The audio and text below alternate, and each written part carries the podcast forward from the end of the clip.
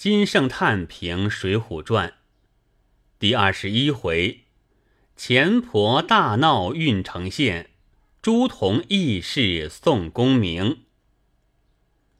昔者伯牙有流水高山之曲，子期既死，终不复谈。后之人述其事，悲其心，孰不为之嗟叹弥日？自云。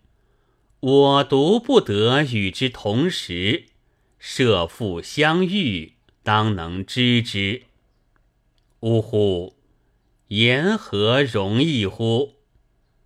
我为声音之道，通乎至微，世事甚难。请举义者，而义莫异于文笔，乃文笔中。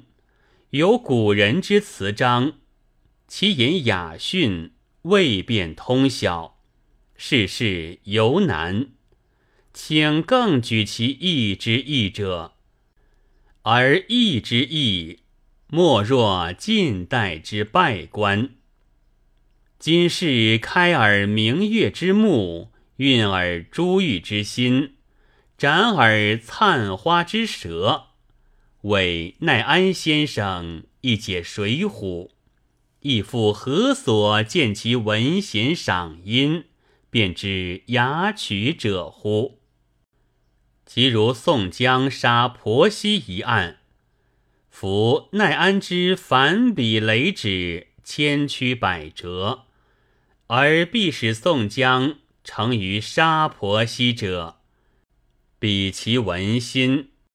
夫故独欲宋江离郓城而至沧州也，而张三必故欲捉之，而知县必故欲宽之。夫城使当时更无张三主缩钱婆，而一凭知县千岁唐牛，岂其真将钱回无数笔墨？昔父复之唐气乎也？夫张三之力缩钱婆，主于必捉宋江者，是此回之正文也。若知县乃至满县之人，其极力周全宋江；若唯恐其或至于捉者，是皆旁闻踏就。所谓波澜者也。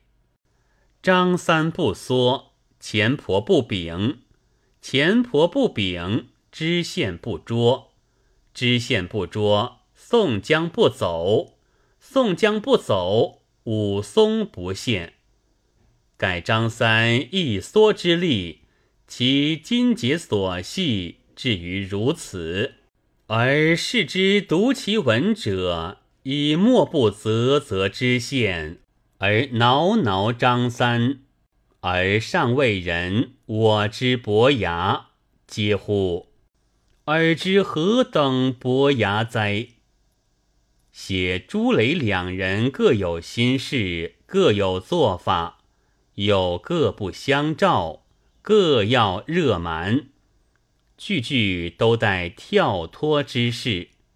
与放走朝天王时正是一样起笔，又却是两样起笔。才子之才，吾无以献之也。